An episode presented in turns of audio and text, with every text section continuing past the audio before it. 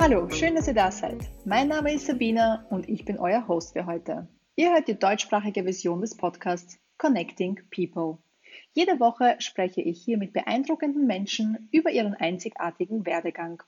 Unser Ziel ist es, eine Plattform zu schaffen, auf der Menschen ihre persönlichen Geschichten teilen, andere inspirieren und auch dazu anregen, außerhalb ihrer Komfortzone zu denken. In der heutigen Folge spreche ich mit Macarena Torres. Macarena ist in Argentinien geboren und lebt nun seit über 15 Jahren in Österreich. Sie ist gelernte Friseurin, lebt und arbeitet zurzeit in Wien und hat durch ihr Berufsleben gelernt, wie wichtig mentale Gesundheit ist.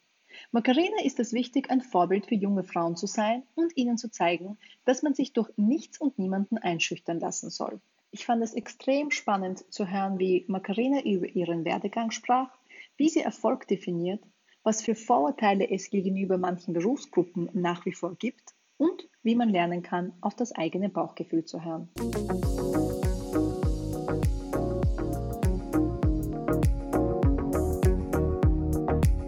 Hallo Macarena, vielen Dank für deine Zeit und schön, dass du hier bist. Ich freue mich auch hier zu sein. Danke für die Einladung.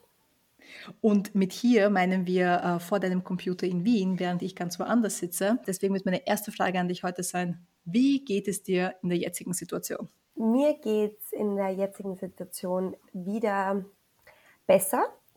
Mhm. Ich habe äh, durch diese Corona-Krise sieben Wochen lang nicht arbeiten können, mhm. da wir als Hairstylisten nicht Homeoffice betreiben können, ähm, mhm. hatte ich sozusagen eine ungewollte Pause, was für mich sehr schwer ist, weil ich äh, meinen Beruf, in meinem Beruf auch sehr viel Sinn sehe.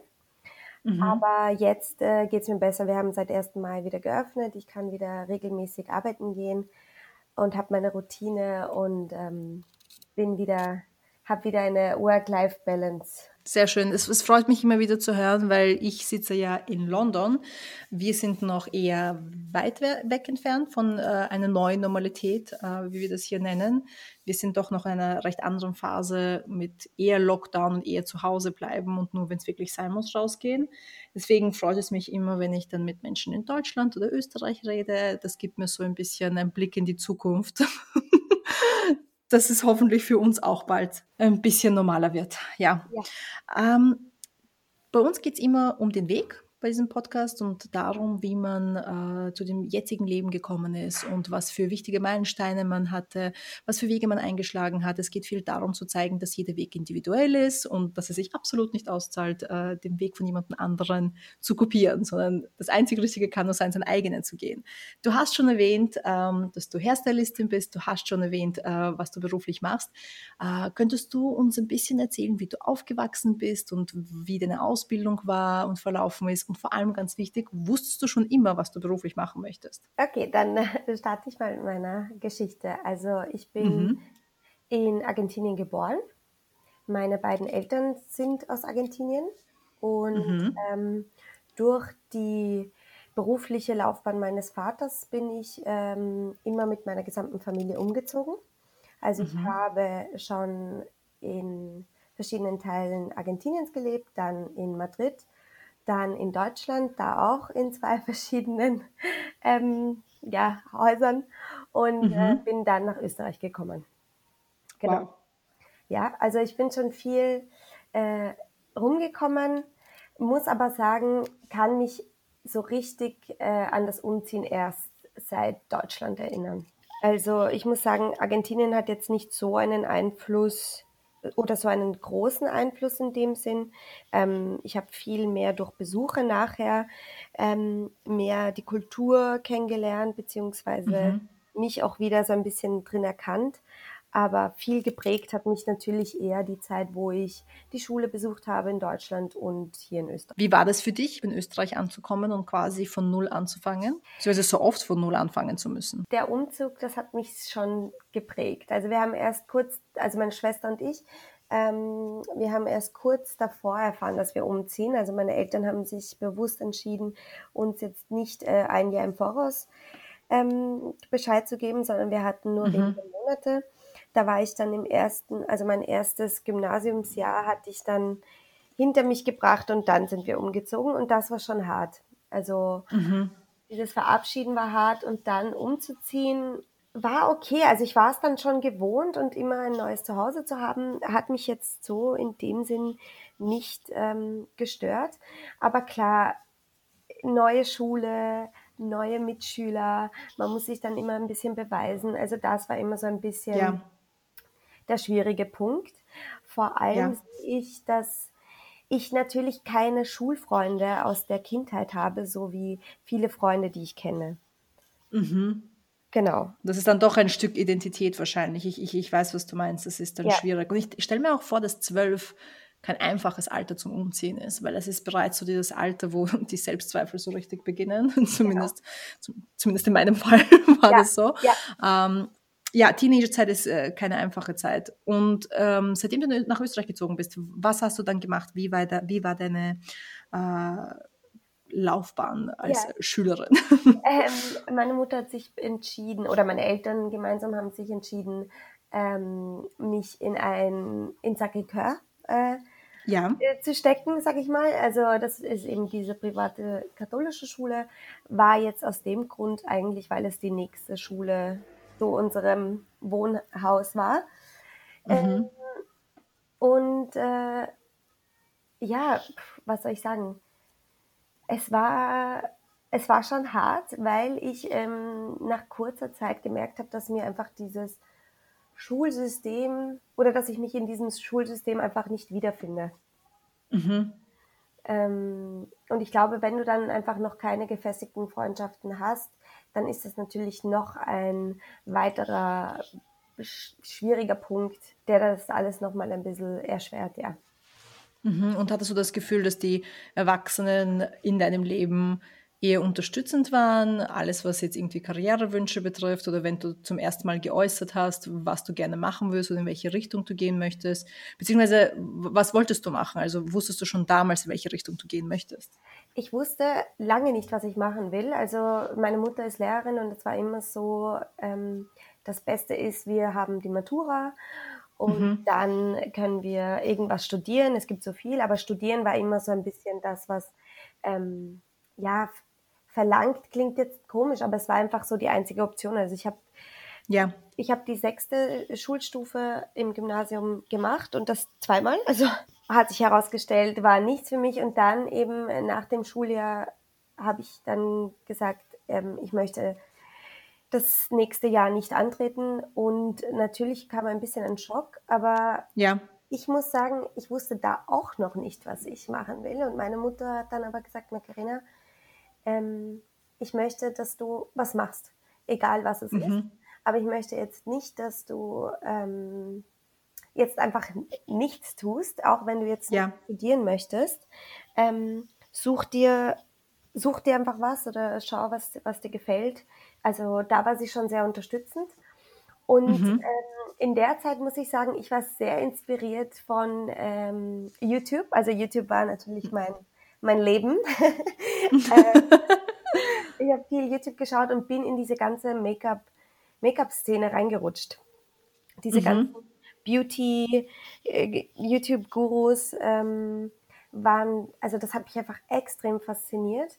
Und ähm, ja. irgendwann ist die Idee gekommen, dass ich Maskenbildnerin werden will. Super spannend. Also ich finde es auch, das zeigt ja auch die Wichtigkeit von äh, diesen Plattformen und dass man den Zugang hat zum, genau. zum Internet, damit man sich inspirieren lassen kann, außerhalb seiner, äh, nicht nur vier Wände, sondern auch der, dem jeweiligen Land, wo man lebt. Sehr spannend. Und das heißt, da wusstest du, du möchtest in die Richtung oder zumindest etwas probieren. Was waren die nächsten Schritte? Genau, dann habe ich ähm, auf der ABS-Seite ähm, habe ich mal geschaut, was es so gibt. Und mhm. ähm, dann wurde dort sehr ausführlich und sehr, ähm, sehr gut eigentlich, sehr detailliert der Job des Maskenbildners ähm, erklärt. Mhm. Nur dann ist mir halt ähm, die Idee gekommen, also es gab dann aber kein Portal, wo du dann irgendwohin äh, Bewerbungen schicken konntest oder so. Mhm. Ähm, in der ganzen Theater- und äh, ja, Maskenbildner Szene geht es halt natürlich viel um Connections. Yep. Das heißt, nicht nur dort. Ja, das heißt, wenn du niemanden kennst und vor allem, wenn du diesen Beruf erst erlernen möchtest, ähm, ist es sehr schwierig. Ja. Das heißt, mein, mein ähm, damals naiver, aber äh, ich bin trotzdem sehr stolz auf mich, dass ich diesen Schritt getan habe, denn ich habe mir einfach gedacht, ich rufe jetzt einfach Maskenbildner an. Ich schaue wow. online. Das, das ist sehr mutig. Ja, ich schaue online einfach, ähm, wen es da so gibt und rufe an. Mhm.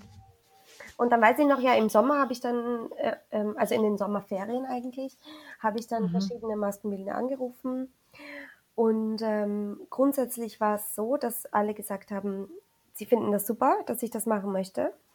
Nur zwei Punkte. Nummer eins, den Maskenbildner Beruf an sich kann man in Österreich nicht erlernen. Mhm. Es gibt dort, es gibt keine Schule, das ist alles in Deutschland. Zweitens haben sie mir geraten, die, Aus, also die Ausbildung zum Friseur als erstes zu machen. Mhm. Da man natürlich auch, also unser Beruf heißt jetzt nicht mehr so seit diesem Jahr, aber bis jetzt hieß er Friseur und Perückenmacher. Okay. Genau, das heißt. Wie heißt du jetzt? Friseur, einfach nur Friseur oder. Einfach nur Friseur. Genau. Okay. Ähm, das heißt, genau, äh, Friseur und Perückenmacher und deswegen, der Perückenmacher ist sehr wichtig auch für das Theater oder die Oper ja. wegen den Perücken. Und ähm, haben gesagt, ich soll die Lehre als Friseurin machen, weil dann habe ich auch einen sicheren Job, falls ich längerfristig keinen Job finde im Theater oder in der Oper oder, mhm. oder ich könnte Teilzeit arbeiten zum Beispiel. Mhm. Genau. Und ich habe mich sehr ähm, gewehrt, muss ich sagen. Sehr lange habe ich dann nichts unternommen, weil ich, weil der Friseurberuf sehr negativ behaftet war für mich. Ja, und das, das, das ist sehr interessant, dass du das sagst, weil das wäre auch einer der Punkte, ähm, beziehungsweise eine der Fragen, die ich dir gern gestellt hätte, weil aus Erfahrung weiß ich, als ich damals äh, Menschen gesagt habe, dass ich Modedesignerin sein möchte, habe ich sehr viel negatives Feedback bekommen, was denn das für ein Beruf sein soll, weil es einfach Berufsgruppen gibt, die vor allem im deutschsprachigen Raum irgendwie gelabelt werden ja. und wo sich Menschen äh, äh besonders viele äh, Meinungen dazu bilden so dass man dann verunsichert wird. Es ist interessant, dass du das sagst. Warum glaubst du, war es so negativ behaftet? Ähm, natürlich habe ich nur Friseure am Land gekannt. Also ich bin ja im Land aufgewachsen. Mhm. Aber es war einfach, ich glaube, gesellschaftlich, was mir so mitgegeben worden ist, war das einfach ein niederer Beruf, sag ich einmal. Mhm, mh. Also es war so, wenn du nichts anderes findest, dann ja. wirst du Friseurin. Mhm. Ähm, und äh, deswegen, ich habe mich sehr, sehr lange gewehrt, ja. Und es ist aber immer noch so. Also ich mache diesen Beruf jetzt seit über acht Jahren. Ja. Es ist immer. Und du, du, machst, den, du machst den ganz, ganz toll. Ja, danke. Das, das, muss, das muss man betonen.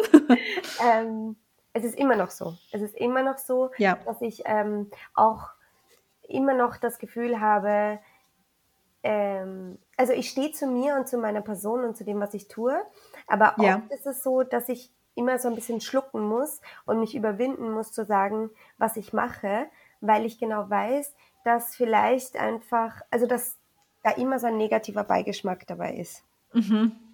Mhm. Genau. Was glaubst du, könnten wir tun, um das, um das zu ändern als Gesellschaft? Ich glaube, wir sollten auf jeden Fall schon von klein auf anfangen, ähm, jeden Beruf ähm, auf ein selbes Level zu stellen. Vor mhm. allem hier in Österreich ist es sehr schwierig, weil es sehr viel um Titel geht. Ja. Also ähm, du solltest Akademiker sein, Doktor, äh, Jurist, das ist alles so, ähm, dann, dann wirst du gleich ähm, als was Besseres gesehen. Das ist so dein mhm. Ziel ähm, in deiner Karriere und äh, das sollte nicht sein. Also es sollte jeder ja. Beruf, egal eben ob Lehrberuf oder ein, äh, ein, ein, eine akademische Laufbahn, sollte genau den gleichen Stellenwert haben, weil mhm. ein, eine geistige Intelligenz ist genauso wichtig wie ein, ähm, ja, eine soziale Kompetenz zum Beispiel oder ein ja, Handwerk. Ja. Und wir brauchen auch einfach eine Gesellschaft, wo es viele verschiedene Berufe gibt und äh, nicht einfach alle dasselbe machen. Genau, genau. Ja, ja. Und ähm, genau, zurück zu meiner Laufbahn, dann bin ich, ähm, habe ich mich entschieden, den Lehrberuf anzufangen, weil das war so, okay, wenn ich diesen Lehrberuf mache, dann möchte ich zu dem Besten der Besten. Und sie haben damals eine Person pro Jahr angenommen als Lehrling und ich habe diese Stelle wow. bekommen. Oh, wow. Mhm. Ja. Und dann war ich so, okay, passt, das ist natürlich jetzt schon mal ähm, für mein Selbstvertrauen sehr gut. Ja. Und dann habe ich die ähm, Berufsschule angefangen. Genau, drei Jahre mhm. lang. Muss aber sagen, habe gleich den ersten Dämpfer bekommen, weil nach drei Monaten ähm, habe ich gekündigt. Oh wow, wie kam es dazu? Weil ich mich ausgebeutet gefühlt habe. Mhm. Leider ähm, durch meine Zeit kann ich auch, also durch meine berufliche Erfahrung kann ich auch sagen, dass das sehr, sehr oft passiert, mhm. weil Lehrlinge natürlich im ersten Lehrjahr nicht so viel können. Ja. Und sehr, äh, und wir auch in Österreich noch immer sehr schlecht bezahlt werden. Mhm. Kannst du uns vielleicht ein bisschen so Insights geben und sagen, wie, wie so das Leben eines Lehrlings im Friseurberuf aussieht in Österreich? Ja, also im ersten Lehrjahr, du lernst natürlich mal am Anfang, bist du eine Hilfskraft. Ja. Beziehungsweise eine Putzkraft, weil mhm. du äh, dafür sorgen musst, dass der Salon instand gehalten wird. Mhm. Ähm, und wenn das dann alles gemacht ist, dann kannst du zuschauen und dann kannst du ähm, später mal mitmachen, beziehungsweise an die Kunden ran. Ähm, ja. Ja, bist an die Kunden rangelassen. Ja, das, und das, man muss sich jetzt vorstellen, weil du erwähnt hast, das, sie haben nur einen Lehrling pro Jahr genommen. Genau. Da kann man sich jetzt vorstellen, wie der Workload war, wenn man das auch noch alleine bewältigen durfte. Genau, du hast dann natürlich Lehrlinge im zweiten und dritten Lehrjahr, aber die müssen natürlich mhm. dann auch schauen, dass beim Umsatz wieder ein bisschen was reinkommt. Die werden dann schon zum Waschen verwendet, die werden dann schon vielleicht eigene Kunden anfangen. Das heißt, du bist schon immer ähm, dabei, Plätze sauber zu machen, Abwasch mhm. zu machen, Handtücher falten, Handtücher waschen und so weiter. Also du bist zwei Tage in der Berufsschule. Ja. Äh, für zehn Stunden eben, zwei, zwei Tage die Woche und der Rest bist du im Salon. Insgesamt ja. für 40 Stunden in, angestellt sozusagen pro Woche, 40 Stunden Woche. Und ähm, dann kommen natürlich zu der Berufsschule kommt und der Büro, also und der Salonarbeit kommt natürlich, kommen dann natürlich die Trainingsabende. Dort mhm. lernt dir jemand, in, der in dem Salon arbeitet, lernt dir, ja, lernt dir das Handwerk sozusagen. Ja, Genau. Das heißt, es sind unfassbar lange Arbeitsstunden und Tage. Genau. Also oft war es ja. so, dass es natürlich auch ähm, nicht in jedem Salon so, aber oft sind Trainingsabende Freizeit. Ja. Weil natürlich kein Salon ähm, zusperren möchte und dann zwei Stunden keinen Umsatz macht, während er seinen, seine Leute ausbildet. Mhm. Und äh, es kam dann eben damals zu einem Punkt, wo ich gesagt habe, man kennt sich auch da nicht aus. Also man muss auch sagen, es ist schwierig, weil du fängst ja einen ähm, Friseur oder eine Lehre circa mit 16 an schon. 16, 17. Ja. Ich war dann schon 18 und ich war an einem Punkt, wo ich gesagt habe, das, das funktioniert nicht. Ich verdiene viel zu wenig für das, was mhm. ich hier mitbekomme, weil ich bin mir für nichts zu schade. Also das muss man, und das möchte ich auch jedem mitgeben, du musst viel machen, damit du viel lernst. Ja. Weil man darf sich nicht für irgendwas zu schade sein, aber es kommt ein Punkt, wo man die Grenze ziehen muss und wo man sagen muss, hey, werde ich gerade hier ausgenutzt? Mhm. Oder mache ich gerade wirklich ein bisschen die, wie soll ich sagen, äh, die un, wie, wie, wie soll ich das sagen, die uncoolere Arbeit, ähm, ja, aber kann ja. auch lernen. Das, das ich, ich, ich, weiß, ich weiß, was du meinst. Wir haben im Modebereich auch ein riesiges Problem, dass wir Praktikas absolvieren müssen ähm, und die meisten sind, also man muss gratis arbeiten Und da ist auch entweder die Mischung, dass man extrem viel putzen muss, Kaffee bringen muss, also Tasks machen muss, wo man nicht wirklich was lernt. Ja. Oder was fast irgendwie manchmal schlimmer ist, einem werden extrem viele Aufgaben äh, zugeteilt, wo man auch viel Verantwortung tragen muss. Ja. Und dann macht das Unternehmen Geld damit ja. und profitiert extrem von äh, deinen, deinen Skills und deinem Wissen, aber niemand will die Wertschätzung ähm, austeilen und äh, dich bezahlen dafür. Also ich verstehe total, was du meinst. Und der Grund, warum ich auch so genau darauf eingehe, ich glaube, es ist unfassbar wichtig, darüber zu sprechen. Und wie du richtig gesagt hast, wenn du 16 bist oder auch wenn du 18 bist, äh, jeder weiß, da kennt man noch nicht wirklich seinen eigenen Wert. Da glaubt man auch oft, dass man mitmachen muss bei allem, um weiterzukommen. Ja. Da hat man das Gefühl, dass wenn man jetzt Nein sagt, sagt jemand anderer Ja und kommt schneller voran. Das ist unfassbar problematisch. Genau. Ja. Und, und was ich auch problematisch finde, ähm, ist auch, dass du natürlich äh, die Chance hast, einen Lehrberuf so früh zu starten, aber du in der Schule überhaupt nicht ähm, mitbekommst, sage ich jetzt mal in meiner Schule. Also ich möchte jetzt nicht alles immer so verallgemeinern, aber ich habe nicht gewusst, wie hat ein äh, Arbeitsvertrag auszusehen, ja? Wie hat ein Lehrvertrag auszusehen? Du unterschreibst dann natürlich irgendwas.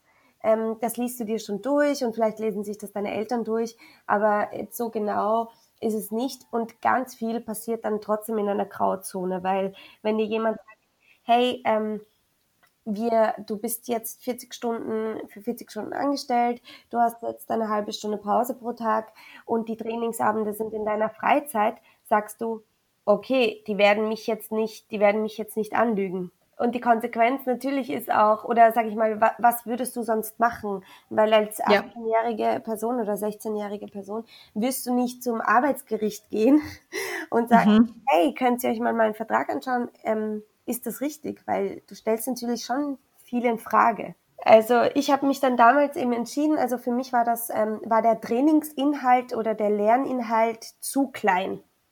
Wenn mhm. man das jetzt so unterm Strich.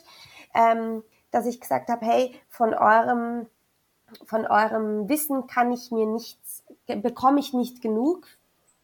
Ähm, ich bin viel mehr beim Putzen als ähm, ja, beim Lernen. Ja. Und habe dann gekündigt. Also ich habe nicht mal was anderes gefunden vorher. Äh, mhm. Meine Mutter war schockiert. Glaube glaub, glaub ich sehr gerne.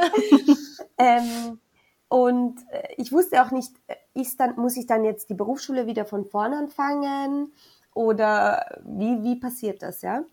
Also mhm. Äh, ich habe dann gekündigt, habe das dann natürlich ähm, auch in der Berufsschule weitergegeben und die haben gesagt, das ist kein Problem, du kannst bis zu einem Jahr ähm, ohne Salon in der Schule bleiben, dann solltest du ja. finden.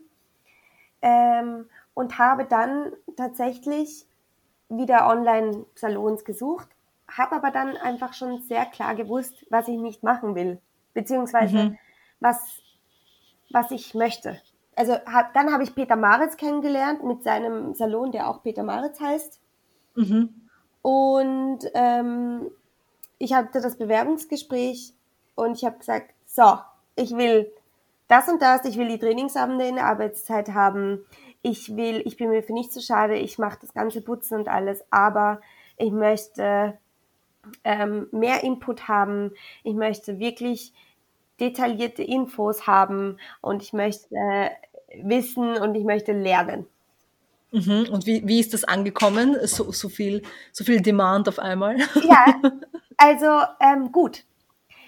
Ich habe dann. Das freut mich sehr zu hören. Ja, also ich habe, ähm, der Peter ist äh, auch ähm, er, er, prüft auch Lehrlinge für die Lehrlinge ja. und ähm, ist auch sehr dahinter. Und äh, er hat dann natürlich später auch erfahren, dass er mir sehr ähnelt. Also er hat auch am selben Tag Geburtstag wie ich. Mhm. aber aber ähm, nein, ich glaube, er hat das, er hat das sehr gut gefunden. Es gab natürlich dann wieder ein paar Rahmenbedingungen, klar, aber er war schon sehr ähm, erfreut zu hören, dass jemand, es zeigt ja auch von Interesse, wenn du sagst, dass du was lernen willst, dass du dir nicht natürlich, natürlich. Und gu gute Arbeitsgeber wissen das ja auch zu schätzen. Genau. Ich glaube, das ist halt eben deswegen ist es ja umso wichtiger, dass man darüber redet und dass man die Menschen darin bestärkt. Und wie du richtig gesagt hast, es geht nicht darum, faul zu sein oder sich zu weigern, gewisse Tasks zu machen genau. oder sich für Dinge zu gut zu sein. Das ist hier überhaupt nicht äh, das Narrativ der Geschichte. Ich glaube, es ist einfach sehr wichtig zu sagen, man muss seinen Wert kennen und es ist absolut okay zu sagen, hey, da läuft etwas nicht richtig, ich fühle mich ausgenutzt, vor allem in Kreativberufen, vor allem da, wo es so schwierig ist zu messen, wie viele Stunden man ähm, genau. hineinstecken muss, um etwas dafür zu bekommen. Also es ist eine Freude zu sehen, dass es Arbeitsgeber gibt, die es anders machen können, aber es liegt natürlich bei uns allen, dass wir an einem Strang ziehen. Und dann habe ich meine Lehre äh, fertig gemacht, ähm, mhm. habe äh, sehr viel gelernt. Ähm, vor allem habe ich durch den Peter auch gelernt, was es heißt, ähm, ein Handwerk auszuüben ähm, und aber auch natürlich diese ganze soziale Kompetenz, dieses mit Kunden zusammenzuarbeiten. Gibt es irgendetwas, was du bereust oder was du anders machen würdest, wenn wir schon dabei sind? Ja, ähm, bereuen. Also meine Karriere ist, wenn man mich kennt, weiß man, ich, hab, ich bin von Peter gleich eigentlich nach der Lehrstelle, also nach meiner Lehrzeit, bin ich gegangen, mhm, obwohl das mhm. cool war alles und ich war sehr happy, aber ähm, ich wollte was anderes sehen. Und äh, ja. wurde ich Gott sei Dank auch sehr unterstützt.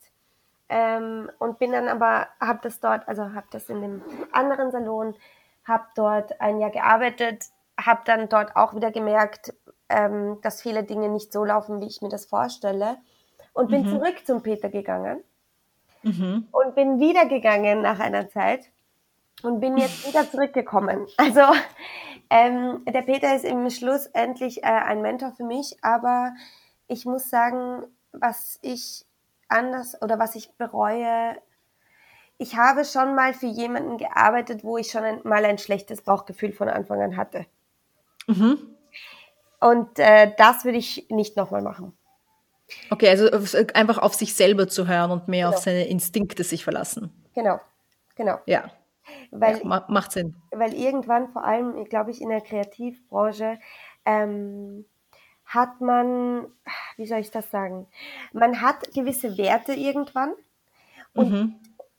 man sollte die auch, man sollte sich die auch wirklich ähm, täglich bewusst machen und nicht irgendwas anderes tun, nur weil es vielleicht finanziell besser wäre oder ähm, du vielleicht bessere Connections hättest, etc. etc.